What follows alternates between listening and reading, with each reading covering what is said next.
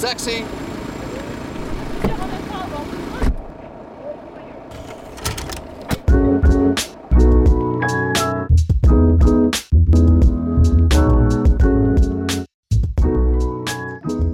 Ja, damit herzlich willkommen zu einer neuen Ausgabe des Politaxis. Schön, dass ihr eingeschaltet habt und äh, damit kommen wir gleich mal zum Thema.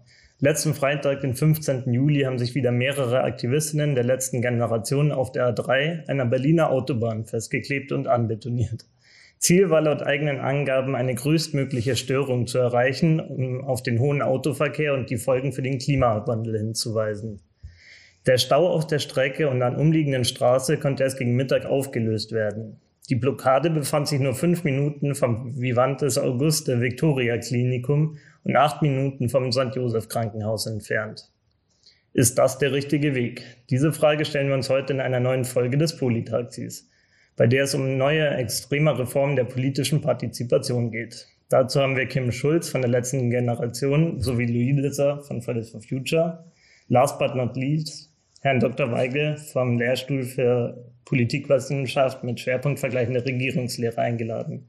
Herzlich willkommen bei uns. Schön, dass Sie gekommen sind. Dankeschön. Ich würde gleich mal zur ersten Frage kommen.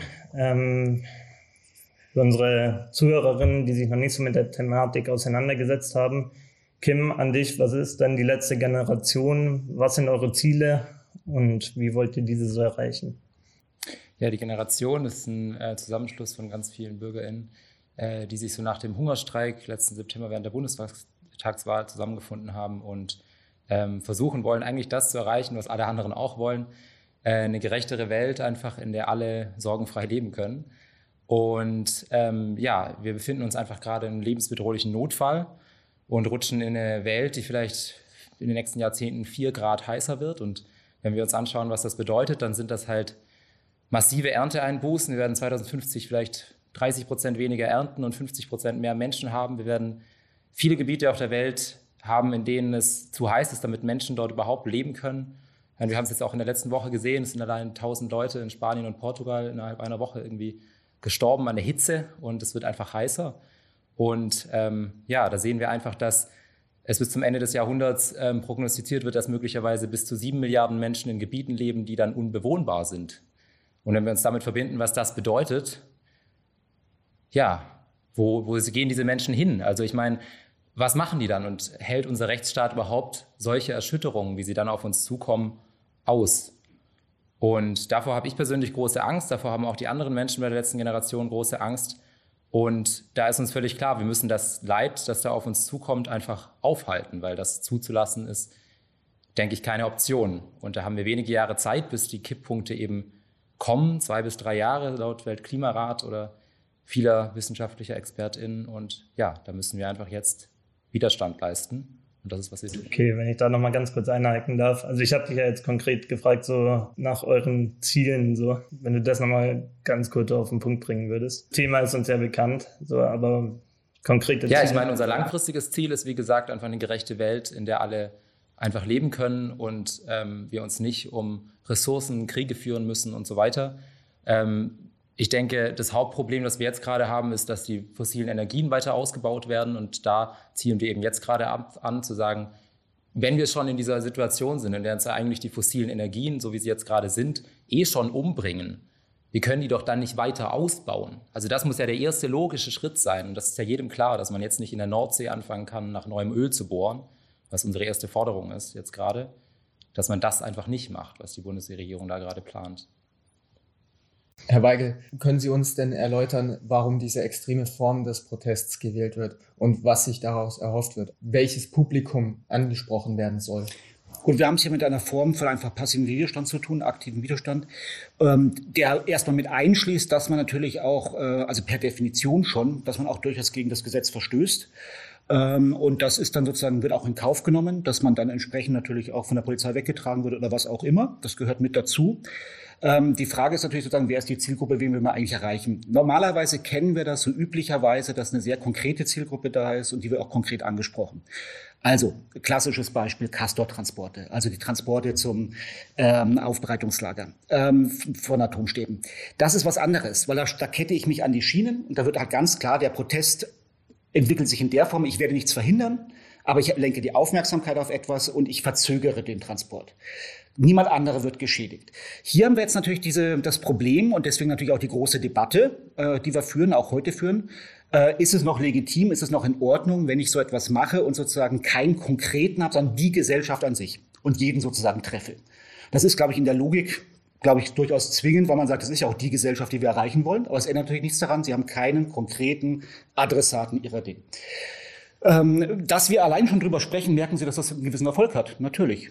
Also man will, man will Öffentlichkeit schaffen. Das, das erreicht man auch. Ob es wirklich die richtige Öffentlichkeit ist, ob man damit wirklich mehr Akzeptanz und wirklich auch mehr Push sozusagen für das Thema generiert, darüber, glaube ich, kann man zumindest kritisch debattieren. Ähm, ich glaube schon, dass es viele gibt, die sagen, na, also so weit aber auch nicht und dass man da eher vielleicht sogar so einen Rückschwenk hat. Ich könnte mir aber gut vorstellen, dass sie trotz allem natürlich schaffen, dass sie das Thema in der Öffentlichkeit halten und dass es dann vielleicht für, für zum Beispiel äh, Aktionen wie Fridays for Future dann wiederum durchaus hilfreich ist, weil das Thema eben noch an der Öffentlichkeit ist. Aber trotzdem, darüber kann man natürlich kritisch diskutieren. Ja, weil Sie ja gerade Fridays for Future angesprochen haben. Inwiefern unterscheidet ihr euch inhaltlich von der letzten Generation oder unterscheidet ihr euch groß von denen? Und wie positioniert und jetzt sehe ich Fridays for Future zu dieser Form des Protests, zu dieser, einige sagen, extremen Form. Ja, also im Großen und Ganzen würde ich nicht sagen, dass es ähm, massive Unterschiede gibt, weil beide Bewegungen sich ja für mehr Klimaschutz einsetzen und im Grundsatz dieselben Dinge fordern. Ähm, Im Detail können es dann natürlich unterschiedliche Ziele sein, die vor allem auch deswegen vielleicht unterschiedlich sind, weil ja Fridays for Future eine globale Klimagerechtigkeitsbewegung ist. Das heißt, ähm, in jedem Land ist es nochmal ähm, unterschiedlich ausgeprägt, aber auch innerhalb Deutschlands gibt es dann natürlich ähm, Unterschiede. Genau, weil es so viele verschiedene Ortsgruppen gibt, die jeweils ihre eigenen Ziele haben, die sie auch an die Kommunalpolitik richten.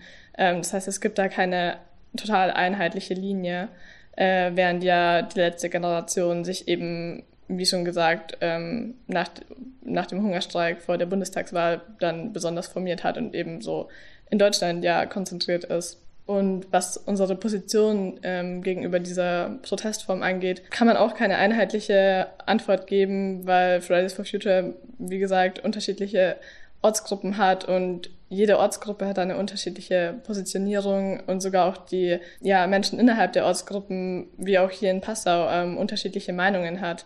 Ähm, es gibt viele AktivistInnen, ähm, die sich nach über drei Jahren Streik natürlich fragen, ob es genug gebracht hat und frustriert sind, weil immer noch nicht genug Klimaschutzmaßnahmen ergriffen werden und das sich deshalb fragen, ob wir nicht andere Protestformen brauchen. Aber es gibt, wie gesagt, auch Leute, die das kritisieren und ablehnen. Okay, ähm, Kim, warum habt ihr denn die extreme Form, also so eine extreme Form des Protests gewählt? Naja, wir müssen natürlich sagen, wir engagieren uns natürlich alle auch nicht erst seit gestern für mehr Klimaschutz und auch ich habe natürlich viele Petitionen unterschrieben, war mit Fridays for Future vor einigen Jahren auch auf der Straße und ähm, habe alles versucht, was mir irgendwie logisch in diesem System vorgesehen äh, machbar schien, um den Wandel zu bewirken. Aber dann haben wir auch gesehen, es hat sicherlich was gebracht, ähm, aber es hat nicht den notwendigen Wandel bewirkt. Also wir befinden uns immer noch in einem lebensbedrohlichen Notfall. Und die Zeit drängt jetzt. Wie ich vorhin schon gesagt habe, wir haben jetzt wenige Jahre Zeit, um das Ruder jetzt noch rumzureißen. Und ja, da müssen wir natürlich schauen, was ist jetzt noch möglich, dass wir in dieser kurzen Zeit wirklich das noch erreichen können. Und da muss ich natürlich irgendwo eine Form des Protests wählen, ähm, die mir selbst auch ähm, als Möglichkeit erscheint, das tatsächlich noch zu schaffen. Und da ist eben das, was die letzte Generation gerade tut, das mildeste mir zur Verfügung stehende Mittel, mit dem ich noch Zuversicht habe, dass es funktionieren kann zumindest. Ähm, Frage an Herrn Weigel, dieses Mittel, von dem äh, Kim da spricht, äh, was sind denn Vorteile dieser Art des Protests oder gibt es da Vorteile gegenüber konventionellen Formen? Ich weiß nicht, ob ich von Vor- und Nachteilen sprechen würde. Ähm, das sind einfach zwei unterschiedliche Instrumente, die auch unterschiedlich ansetzen, unterschiedliche Zielgruppen erreichen wollen, unterschiedliche Legitimationsformen ansprechen. Ich würde jetzt nicht unbedingt von Vor- und Nachteilen sprechen. Sicherlich, man schafft eben natürlich Öffentlichkeit, weil man natürlich auch, auch provoziert. Die Provokation ist in dem Fall ja auch ein Öffentlichkeitsmittel. Aber natürlich ist es eben auch der Nachteil, dass man dadurch eben natürlich auch abschreckt, nicht jeden mitnimmt, so wie das halt bei der Provokation so ist. Aber ähm, ich, ich glaube, es geht gar nicht unbedingt um Provokation oder nicht. Es geht um die Frage, ob es das adäquate Mittel ist, um tatsächlich die Ziele zu erreichen. Ähm, und ob man das schafft. Ähm, was wir eben sehen können, ist, dass wir ganz generell bei ganz vielen Bewegungen haben wir das auch schon in der Vergangenheit gesehen, dass es ein gewisses, also das, was jetzt gerade auch gesagt wurde, dass man sich fragt, hey, wir protestieren hier schon seit Jahren, aber es passiert zu wenig. Und dass da ein gewisses Radikalisierungspotenzial drin liegt, das ist überhaupt nichts Neues. Das haben wir sonst auch schon gesehen. Ähm, jetzt haben wir hier natürlich auch keine Form, auch das muss man sagen, wir haben keine Form jetzt von Gewalt gegen Menschen oder so etwas. Also auch da sind wir noch weit, also wenn wir von Radikalisierung sprechen, glaube ich, muss man da auch aufpassen, dass wir jetzt nicht gleich in diesen Formen denken, die wir zum Beispiel in den 70er Jahren gesehen haben. Ähm, nichtsdestotrotz ist es halt die Frage, schafft man mit dieser Form des Protestes genau das, was jetzt eben gerade geschildert wurde, was die Ziele sind? Ich wäre da ehrlich gesagt deutlich skeptischer, dass das da wirklich der Fall ist. Ähm, aber das, glaube ich, ist, das ist der große Punkt. Und ich glaube, dass man de facto mit einer, mit einer Initiative, die eben stärker an der Politik andockt, ähm, wie das eben zum Beispiel Fridays for Future in der Regel macht, bei aller Vielfalt, die natürlich die Bewegung hat, aber doch in der Regel doch inzwischen deutlich stärker andockt, dass sie letztlich mehr erreichen werden als mit einer Bewegung, die eher dagegen steht, die eher gegen das System agiert. Ähm, also da, das ist meine persönliche Meinung, aber darüber kann man sicherlich auch diskutieren und streiten. Ja, da haben Sie meine Frage, meine nächste Frage eigentlich schon beantwortet mit. Äh, wieder in Bezug zu Fridays for Future. Seht ihr das, dass ihr da eher mit eurem normal angesehenen Protest generell bei der Bevölkerung mehr erreicht, wie wenn ihr jetzt extremere Protestformen habt? Mm, ich glaube, das kann man pauschal absolut nicht beantworten, da wir ähm, hier eine relativ kleine Ortsgruppe in Passau sind. Ich bin selbst auch noch nicht so lange dabei und kann jetzt nicht sagen, wir haben mehr erreicht oder weniger erreicht. Ähm, aber ja, wie, wie gesagt, innerhalb der Bewegung ähm, wird sich auch die Frage gestellt, ob wir eben genug erreicht haben und ob wir nicht eben auch andere Protestformen ähm, ergreifen müssen. Wir fragen uns eben auch, oder manche fragen sich, oder es gibt Meinungsverschiedenheiten innerhalb der gesamten Bewegung, ob man jetzt eben durch andere Protestformen letztendlich mehr Leute mitnehmen kann oder eben mehr Leute abschreckt, ähm, diese Form des Protests durchzuführen. Ähm, eine häufig angebrachte Kritik ist natürlich, dass es sich irgendwie nicht jeder leisten kann, ja, so in den zivilen Ungehorsam zu gehen, ähm, weil man persönlich nicht dazu bereit ist oder es eben auch einfach nicht kann, das in Kauf zu nehmen, von der Polizei dann in Gewahrsam genommen zu werden, weil man in gewisser Weise auch privilegiert sein muss dazu und vielleicht, wie manche bei der letzten Generation es ja getan haben, ihr Studium aufgegeben. Ähm, genau, das ist so eine Debatte ähm, auch innerhalb von Fridays for Future. Okay. Die Frage wird ja vorhin schon beantwortet. Deswegen. Ja, ja, okay. Das wäre eine Frage an Sie gewesen, weil ich glaube, diese Protestform effektiv ist, aber das haben Sie vorher so ein bisschen schon mit Ihrer Antwort, glaube ich, vorausgegriffen. Außer Sie wollen noch mal drauf eingehen, ob Sie das als effektiv erachten. Also ich glaube, man kann nur sehr schwer pauschal sagen, sozusagen, diese ist so effektiv oder dieser Instrumentenform, diese Partizipationsform hat diese Effektivität. Das hängt sehr stark natürlich von der Situation ab, äh, auch von der gesellschaftlichen Stimmung etc. Was wir aber sehen können, ist, dass sozusagen je ich will jetzt sagen, extrem, das, das Wort gefällt mir nicht ganz so gut, weil da denkt man eben gleich, finde ich, ja noch an andere Protestformen, aber zumindest sozusagen etwas zugespitztere, pontiertere Protestformen, je mehr zugespitzt sie sind, je pontierter sie sind, umso weniger Legitimation haben sie durch die Bevölkerung. Das ist einfach so, das sehen wir immer schon. Also Demonstrationen haben eine hohe Zustimmung, ja, klar, selbstverständlich, ist völlig legitim. Sobald dann sowas kommt, wie wir jetzt hier zum Beispiel diskutieren, sinkt das deutlich ab. So, das heißt jetzt aber eben nicht unbedingt, dass es weniger effektiv ist. Erstmal, weil es natürlich erstmal die Frage ist, was will ich überhaupt damit? Öffentlichkeit erziele ich trotzdem deswegen damit. Ähm, die zweite Frage ist, wo schaffe ich mehr Agenda-Setting? Wo schaffe ich mehr Input in die Politik? Und da glaube ich eben, Sie werden in der Politik nichts erreichen, wenn Sie nicht an der Politik andocken. So, und insofern, also Fridays for Future, auch wenn da viel diskutiert wird, ich weiß, es gibt keine Bewegung in Deutschland seit den, also es ist ja eine weltweite Bewegung, jetzt bleiben wir mal in Deutschland, seit den 68ern, die einen größeren Einfluss auf die Politik hatten. So, die hat unfassbar viel bewegt. Das ist Demokratie, dass es nicht vorangeht und dass es in vielen Sachen hakt und so. Da kann man drüber streiten und da kann man auch dafür kämpfen, natürlich, dass es schneller geht. Aber diese Bewegung hat viel erreicht. Und ich bin mir eben jetzt in diesem ganz konkreten Fall nicht sicher, ob ich mit dieser Form noch was draufsatteln kann, tatsächlich, noch mehr Druck machen kann. Da bin ich mir eher unsicher, sondern wir haben natürlich auch in der Politik unterschiedliche Strömungen, wo an viele dann auch sagen, jetzt reicht's aber auch schon mal wieder mit so etwas.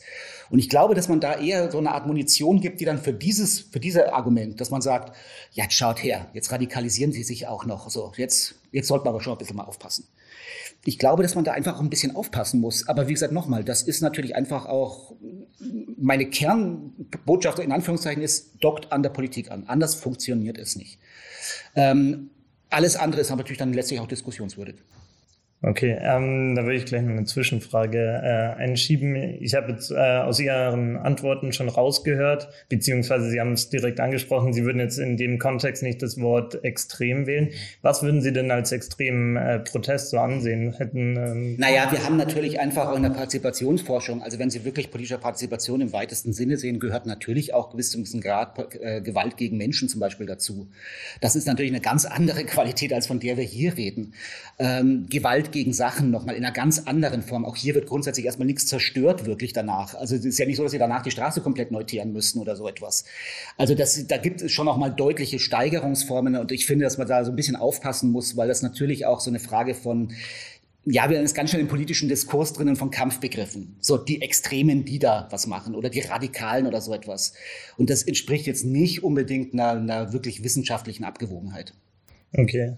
Alles klar. Wir haben jetzt zur Erklärung, wir haben den Begriff extrem jetzt quasi im Vergleich zu vermeintlich harmloseren Protesten, wie zum Beispiel von Fridays for Future gewählt. Wahrscheinlich ist der Begriff dann wirklich in diesem Kontext etwas unpassend. Wir wollten nur quasi den Unterschied hier ein bisschen herausstellen. Äh, nichtsdestotrotz, Kim, äh, Habt ihr nie Angst um euer körperliches Wohlergehen? Also ich habe da teilweise auch so die Bilder vor Augen, wo die Leute euch dann von den Straßen zehren oder wenn dann nicht doch mal da ein Auto durchrasen sollte. Was ist das für ein Gefühl, da auf der Straße zu kleben oder sich von Autobahnbrücken zu sein, dass man da hat? Ja, also natürlich habe ich jedes Mal Angst, wenn ich mich da auf die Straße setze, weil es natürlich immer das Risiko birgt, dass AutofahrerInnen gewaltvoll reagieren, was wir jetzt auch in Berlin waren jetzt, ich bin gestern aus Berlin zurückgekommen, wo die letzten vier Wochen Autobahnen blockiert haben und wo wir das auch oft gesehen haben. Ähm, ich weiß nicht, wie die Polizei ähm, im Umgang mit uns sein wird. Und da habe ich natürlich Angst davor. Und ich finde es aber wichtig, dass ich es eben trotzdem mache, dass ich akzeptiere, dass ich diese Angst habe, aber diese Angst auch in einer gewissen Weise überwinde, weil viel mehr Angst müssen wir doch vor der Klimakatastrophe haben und vor dem, was da auf uns zukommt. Und das ist ja der verzweifelte Versuch, und da würde ich Herrn Weigel auch zustimmen, es ist fraglich, ob wir das schaffen werden. Aber es ist ein, ein Versuch, das noch rumzureißen und das Schlimmste abzuwenden. Was viel schlimmer sein wird, als sich mal auf eine Straße zu setzen und sich dem Gehupe auszusetzen. Und ähm, ich persönlich will das nicht erleben, dass ich einfach hier meine Freiheit aufs Spiel setze, wie es auch das Bundesverfassungsgericht gesagt hat letztes Jahr, dass die Freiheitsrechte von der jungen Generation da einfach in gewisser Weise verkauft werden. Ähm, und dann, dass ich halt nicht mehr in Urlaub fliegen kann, sondern mich um Nahrungsmittel kloppen muss. Oder dass ich nicht studieren kann, wie ich das jetzt gerade tue, sondern dass ich vielleicht um Kriege, um die letzten Ressourcen ähm, ja auch führen muss und dahin geschickt werde. Und ja, ich würde natürlich das Ganze lieber nicht machen. Ich hätte gern, dass die Regierung nicht in ihrem Kurs versagt, ähm, und sehe mich aber darin, dass die Regierung eben versagt, gezwungen. Weil, mal ehrlich, was soll ich denn sonst tun? Wir haben doch alles andere versucht. Okay, und daran anknüpfend, Luisa, käme sowas für dich in Frage? Äh, wenn ja, warum? Beziehungsweise, wenn nein, warum nicht? Oder drastischer formuliert, würdest du auch ein bisschen mehr dafür riskieren, okay, wir haben es hier reingeschrieben, dein Leben ist vielleicht ein bisschen hochgegriffen, aber aus sowas wie eventuell kurze, also von der Polizei in Gewahrsam genommen zu werden? Ähm, ich kann das natürlich nicht definitiv für die Zukunft beantworten, aber ähm, ich bin jetzt zumindest bisher noch nicht an diesem Punkt, den Kim schon beschrieben hat, dass ich das Gefühl habe, ich habe schon alles in meiner Macht Stehende versucht, außer ähm, dann in den zivilen Ungehorsam zu gehen, um die Politik, um die Gesellschaft noch mehr zu beeinflussen, da ich ja, denke, dass ich mich noch mehr bei Fridays for Future einbringen kann und diese Form des Protests irgendwie ausweiten kann, mehr Leute überzeugen kann und da einfach noch mehr tun kann, dass ich jetzt auf jeden Fall noch nicht, ich sag mal noch, ähm, ich weiß nicht, ob das sich vielleicht noch verändern wird, aber im Moment nicht persönlich dazu bereit bin, ähm, mich auf die Straße zu setzen oder in Gewahrsam nehmen zu lassen. Aber natürlich bin ich auch genauso frustriert und ähm, sehe die, sehe die Dringlichkeit, ähm, mit der wir handeln müssen. Und ja, genau deswegen kann ich das total verstehen von allen Leuten, ähm, die bei der letzten Generation mitmachen, die sich eben so fühlen und deswegen auf die Art handeln.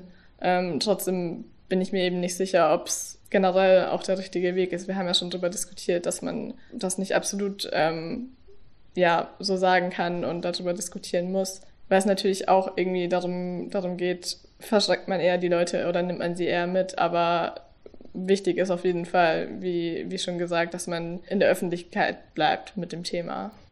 Kim, du hast ja vorhin äh, schon gesagt, mehrfach, dass du äh, die letzte Generation als deinen letzten Ausweg siehst. Ist denn für dich das Konzept der Fridays for Future Bewegung mittlerweile überholt, weil sie deiner Meinung nach nicht den Einfluss hat, den sie haben sollte? Also ich, ich glaube, das ist für uns alle irgendwie mehr oder weniger das, was wir gerade tun, der letzte Ausweg, weil ähm, wenn wir in zwei bis drei Jahren die Kipppunkte überschreiten, dann haben wir einfach wenig Handlungsoptionen. Ich denke, das ist eher so der Punkt, diese Zeitdimension, die da so drängt. Und ähm, in Bezug auf Fridays for Future habe ich ja schon gesagt, also ich da gibt es auch unterschiedliche Auffassungen natürlich, aber ich bin auch der Meinung, dass Fridays for Future viel erreicht hat, in dem Sinne, dass sie das Thema auf die Agenda gebracht hat.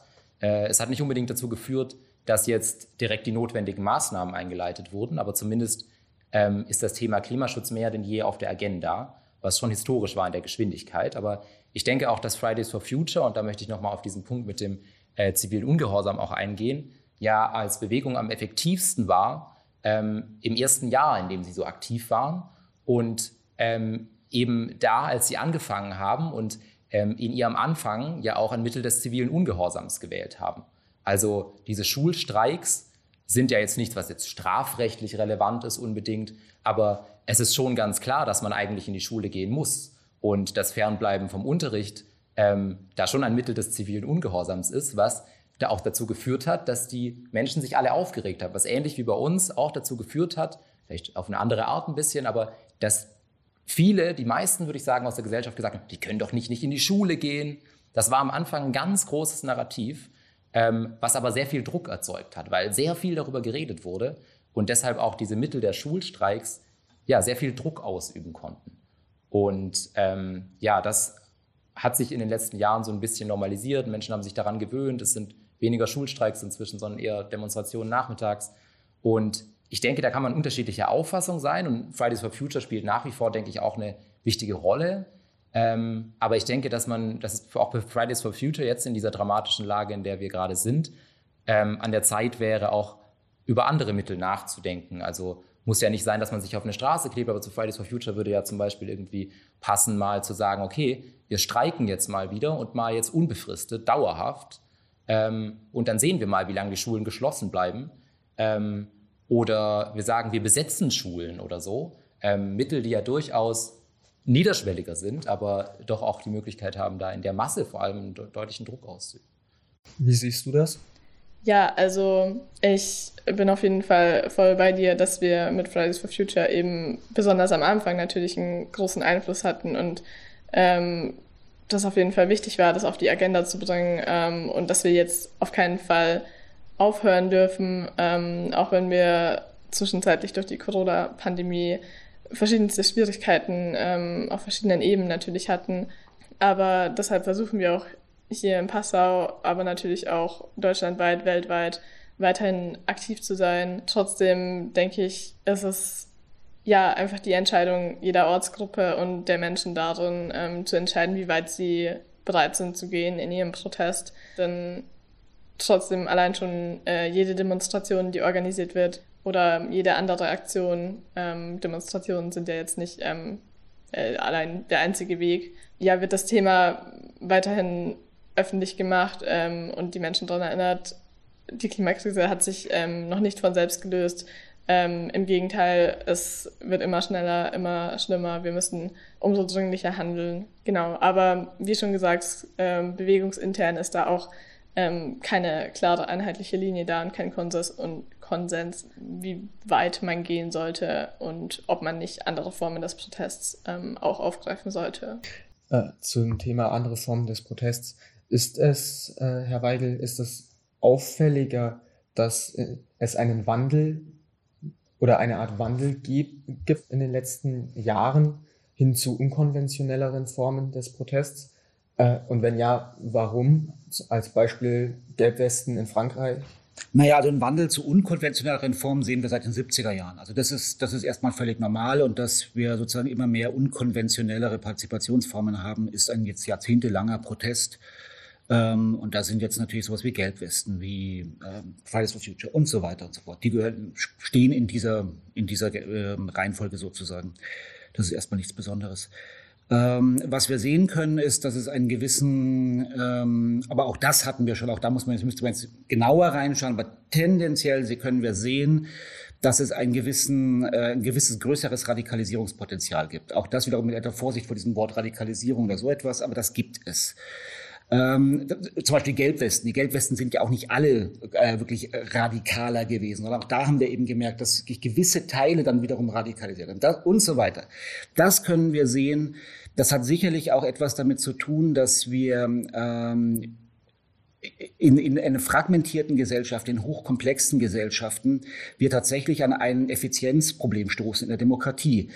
Ähm, also worüber wir de facto ja diskutieren, ist ja jetzt nicht das Thema Umwelt oder irgendwas, sondern wir reden de facto über Probleme der Demokratie, schneller und effizient zu entscheiden. Wie können wir damit umgehen?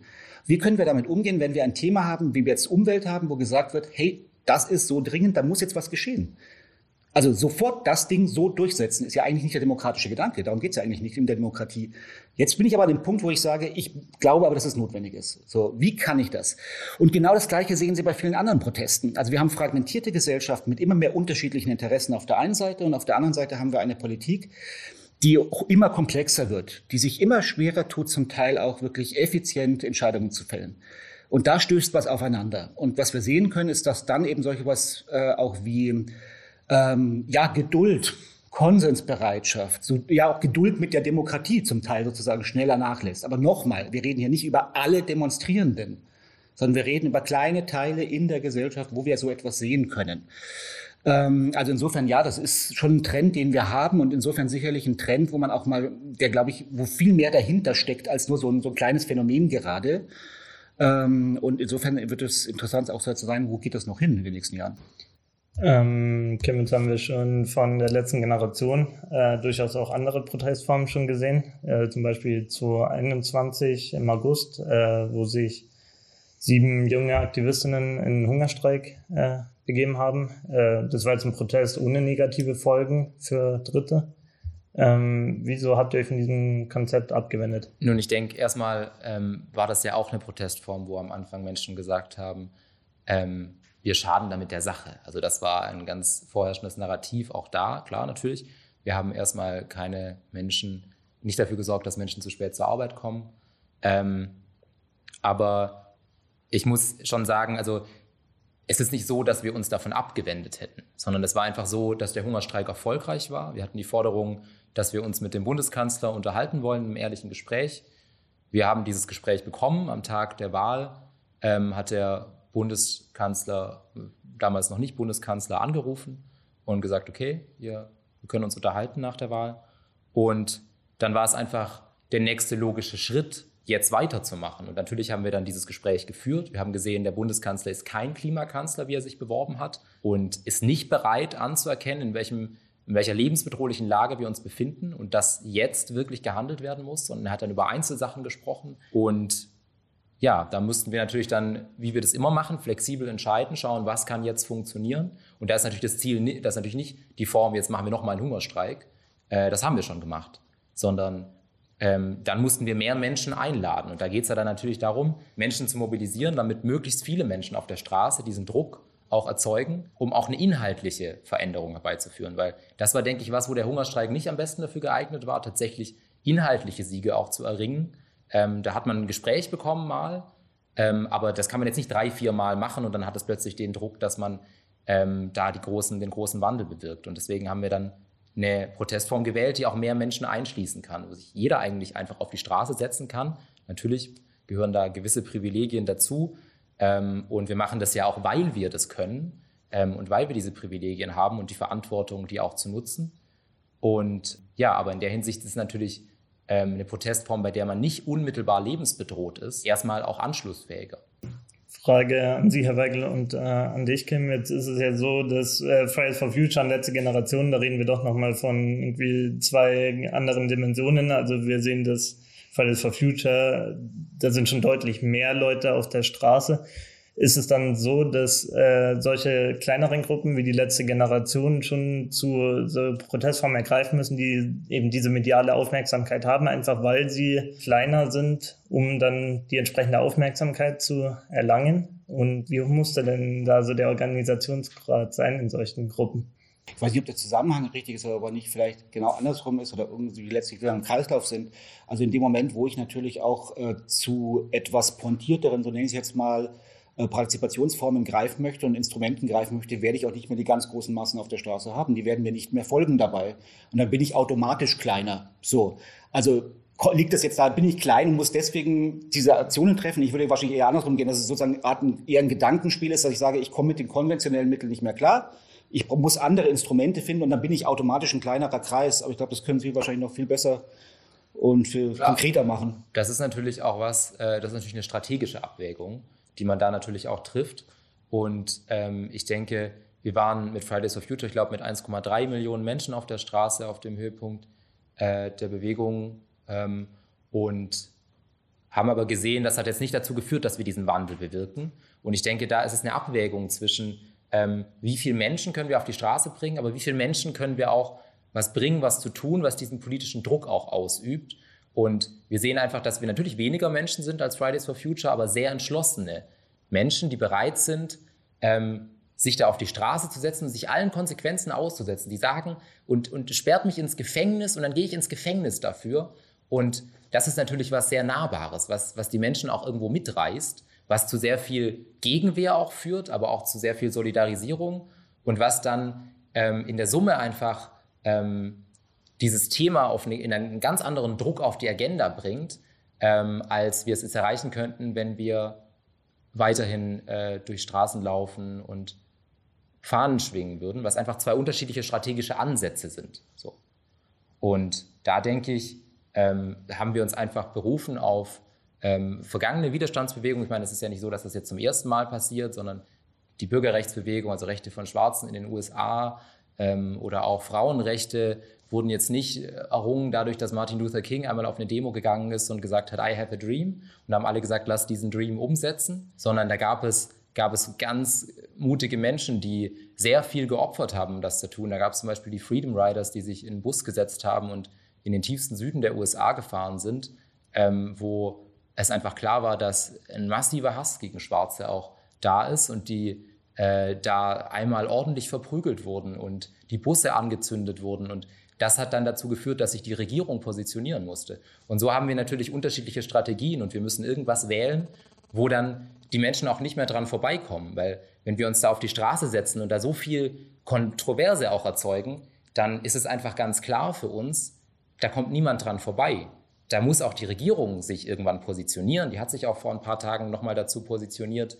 Und das ist einfach das, was wir jetzt schaffen müssen, dass das Thema unignorierbar wird. Weil wir können es uns jetzt in, diesem, in dieser Lage, in der wir uns befinden, nicht mehr leisten, dass es ignoriert wird. Gerade in dem Punkt treffen diese Aktionen dann nicht fast sogar die falschen? Ich meine, wenn Leute, vor allem Pendler, die bei uns hier echt auf ihr Kfz angewiesen sind, um zur Arbeit zu kommen, welche dadurch dann Termine verpassen und die halt auch abhängig von ihren eigenen Privatfahrzeugen sind. Und wenn ihr die dann blockiert, verbaut ihr euch dann nicht die potenziellen Unterstützer für eure Ziele? Nun, also natürlich, ja, wir treffen die Falschen. Das ist eine strategische Abwägung und natürlich betrifft dieses Thema auch alle Menschen, die da im Stau stehen. Und ähm, die sollten natürlich auch an diesem Thema nicht vorbeikommen. Aber natürlich richten wir uns nicht an die Menschen im Stau, sondern wir richten uns an die Regierung. Und wäre es möglich, dass wir einfach vor ein Regierungsgebäude äh, treten, winken und sagen, wir sind nicht einverstanden und hätten wir die, hätte ich die Hoffnung, dass das das Gleiche bewirkt, würden wir das natürlich machen. Aber so ist es eben nicht, so funktioniert es eben nicht. Ähm, und da tut es uns natürlich sehr leid, dass wir die Menschen da aufhalten und dass äh, die da im Stau stehen müssen. Uns wäre es lieber, wenn, wir das, wenn das nicht notwendig wäre.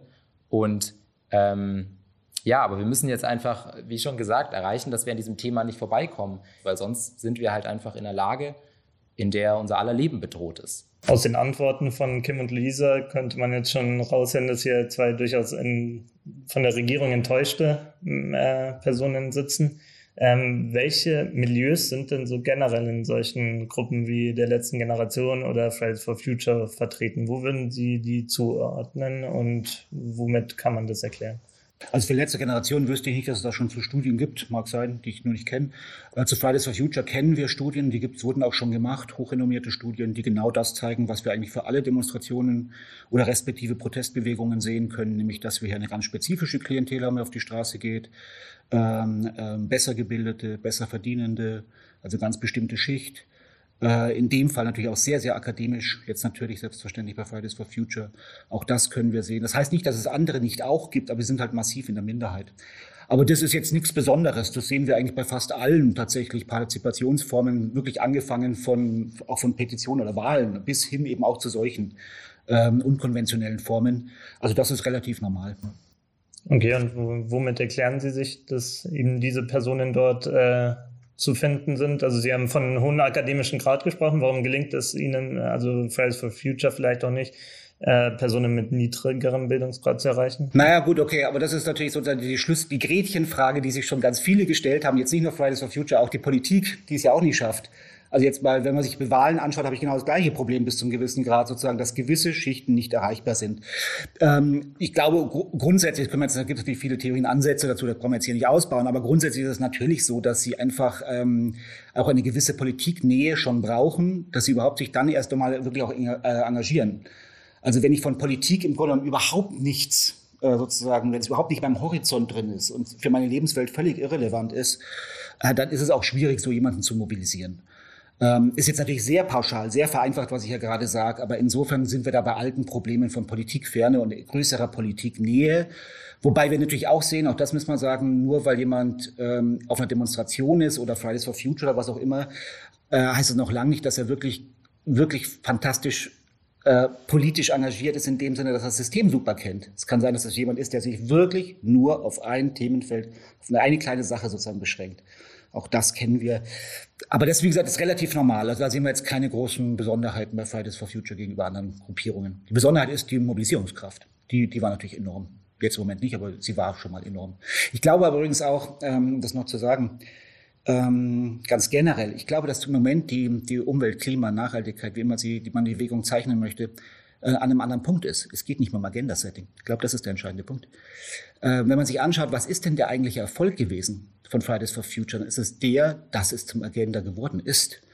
Also schauen Sie mal an, letzte Bundestagswahl 2017, also letzte vor der letzten sozusagen, 2017 war ein Thema unter anderem, war kein wichtiges Thema. Entsprechend haben die Grünen auch nicht gut abgeschnitten. So, das hat sich geändert. Das Thema Umwelt, das seit den 80er Jahren mitkocht, seit den 70er Jahren im Grunde schon, ist jetzt zu einem Top im deutschen, im deutschen Legitimationsrepertoire geworden. Das ist der eigentlich entscheidende Punkt. Sie können heutzutage keine Entscheidung mehr treffen, ohne dass Sie die nicht rechtfertigen können im Sinne soziale Gerechtigkeit, im Sinne Demokratie und im Sinne Umwelt. So. Ähm, alle haben Angst gehabt vor Corona. Das passiert danach nicht mehr. Da fällt das Thema runter. Ist nicht passiert. Auch wenn Fridays for Future nicht mehr so präsent war. Ist nicht passiert. Alle haben Angst gefällt, das fällt unter Ukraine runter. Ist nicht passiert. Jetzt sage ich nicht, dass die Entscheidungen alle genau in dem Sinne sind, um das ganz deutlich zu sagen, aber es ist nicht passiert, sondern jede Entscheidung wird permanent Umwelt, Klima, Nachhaltigkeit, wie schaut's aus? Das heißt, der Punkt, glaube ich, ist im Moment eigentlich nicht, das auf die Agenda zu setzen, sondern der Punkt ist, dass ich es umsetze. Und das heißt schlichtweg, ich muss reingehen in die Strukturen. Ähm, um was es jetzt geht, ist, dass ich Umwelt versus, was weiß ich, andere Interessen da positioniere. Und das heißt einfach hochprofessionelles Lobbying. Und ich glaube, dass das viel wichtiger ist. Oder zum Beispiel, das Lobbying meine ich jetzt übrigens nicht nur auf der Bundesebene, nicht nur auf der europäischen Ebene, sondern auch meist auf dem kommunalen. Reingehen und kommunalen Druck machen und sagen, hier, da muss was gemacht werden, hier muss ich das setzen. Aber ich glaube, es geht nicht mehr so sehr darum, dass ich wirklich noch ganz groß das Agenda setzen möchte, weil das kann ich nicht größer setzen. Natürlich kann ich Druck erzeugen, das ist doch völlig klar, logisch.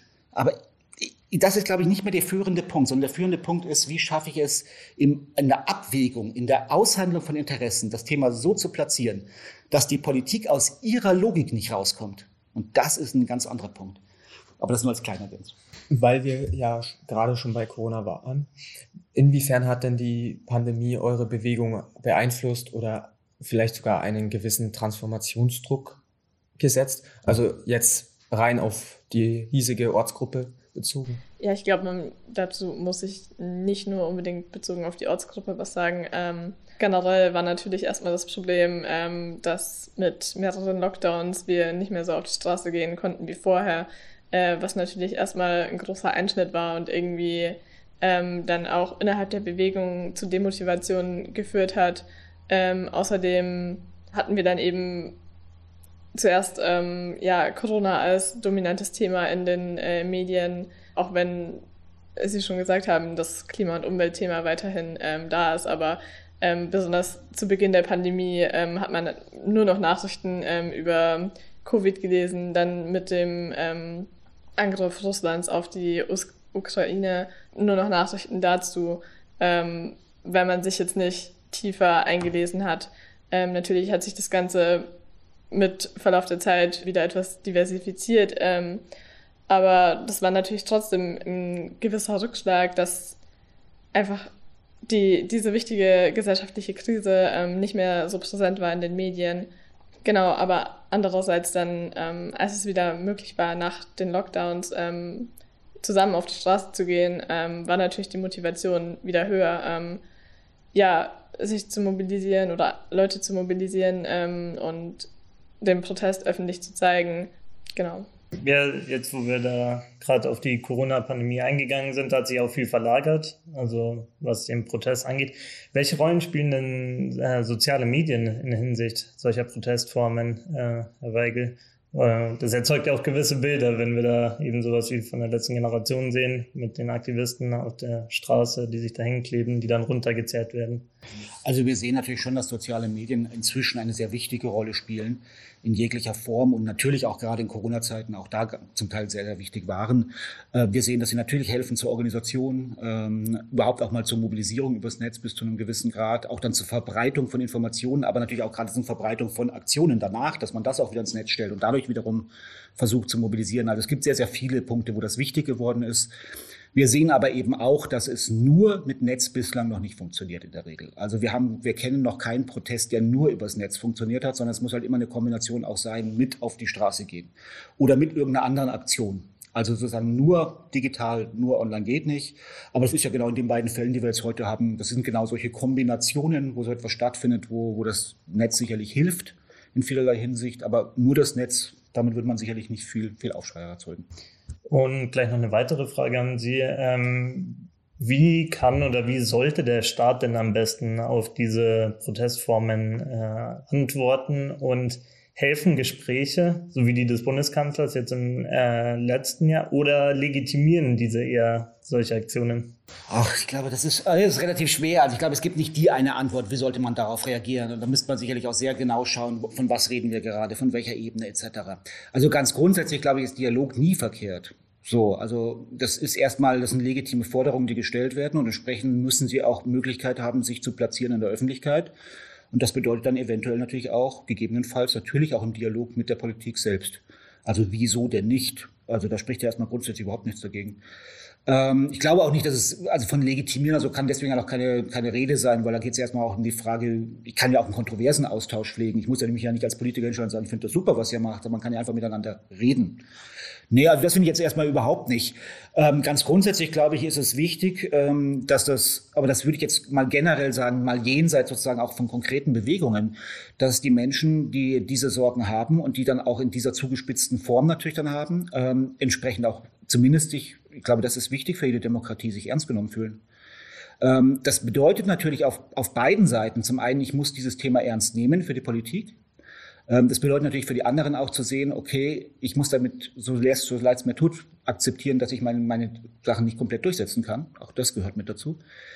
Aber ähm, was nichts darum ändert, dass man dafür kämpfen kann, dass eine andere Priorisierung stattfindet, selbstverständlich. Aber ich glaube, dieses gegenseitig Ernstnehmen, das ist so der wichtige Punkt. Und das kann sehr unterschiedlich ausschauen. Ich glaube, gerade im Kommunalen kann man da auch zum, zum Teil sehr, sehr konstruktiv damit umgehen. Im Bundes wird es sicherlich noch deutlich schwieriger. Aber ähm, ich glaube, da gibt es sehr vielfältige Möglichkeiten, wie die Politik mit solchen Bewegungen umgehen kann. Also zum Schluss würde ich nochmal in die Runde fragen wollen und gerne auch mit Begründung, ob Sie denken, ob Ihre Art des Aktivismus der richtige Weg ist. Ich fange bei dir an. Ich würde generell sagen, dass es ja keine Entweder-Oder-Entscheidung muss, äh, sein muss, äh, wir machen nur noch diese Protestform oder wir nutzen noch, nur noch diese Protestform.